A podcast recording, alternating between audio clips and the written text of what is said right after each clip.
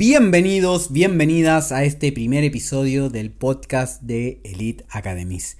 Mi nombre es Daniel Montero o Dani Montero en redes sociales y estoy muy contento de que estés escuchando este podcast porque me costó un montón empezar a grabar estos episodios. Así que estoy muy feliz porque por fin le damos inicio a este podcast y el día de hoy quiero contar algunas noticias muy importantes que han ocurrido esta semana con respecto a las plataformas que utilizamos para desarrollar las academias online, que son tres. Principalmente hay muchas más con distintas características, pero en general las principales son tres.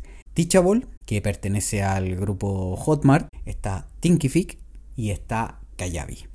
Las tres plataformas esta semana han lanzado o han anunciado algunas estadísticas bastante interesantes que me gustaría poder compartirlas con ustedes y que puedan dimensionar el tamaño de este mercado de los cursos online. Así que vamos a comenzar con Teachable y ellos han anunciado que el hito más importante es que sus desarrolladores de cursos han vendido más de un billón de dólares. Han roto la, barrera del billón de dólares. Así que es un hito bastante relevante para la empresa que han querido anunciarlo eh, con todo.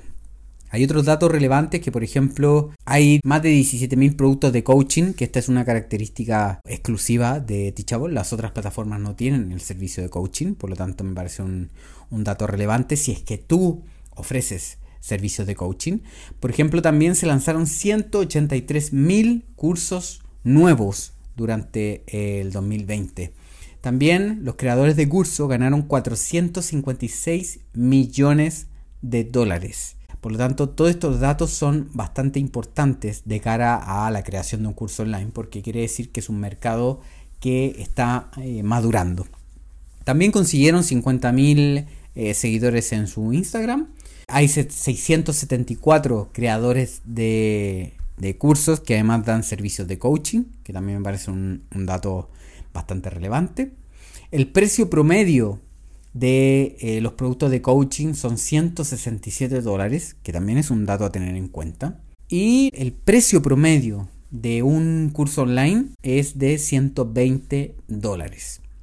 Así que todos estos datos son bastante relevantes de cara a fijar precio o a ver qué tan maduro está este mercado.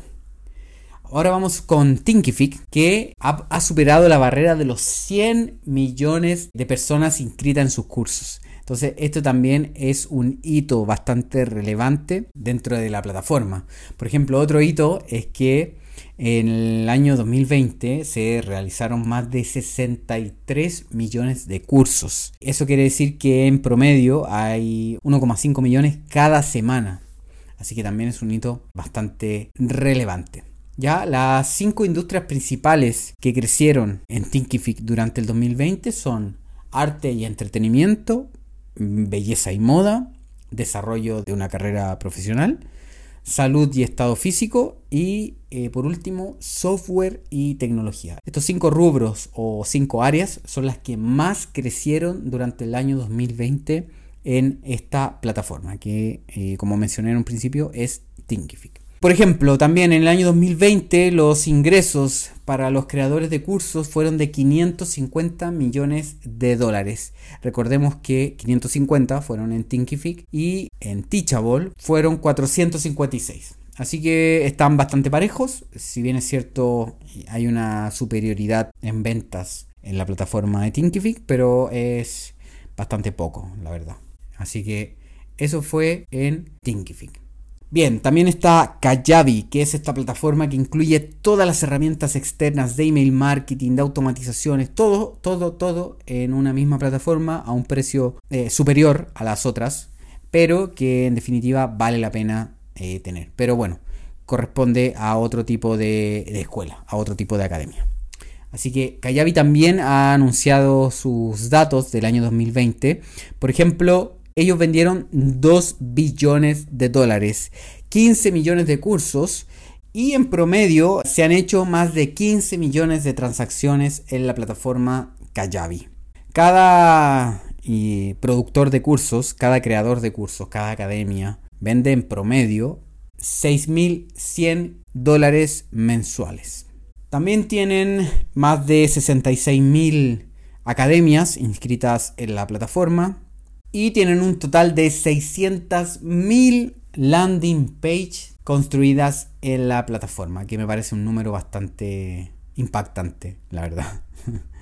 Así que esas son las, los resúmenes de estadísticas de cada plataforma.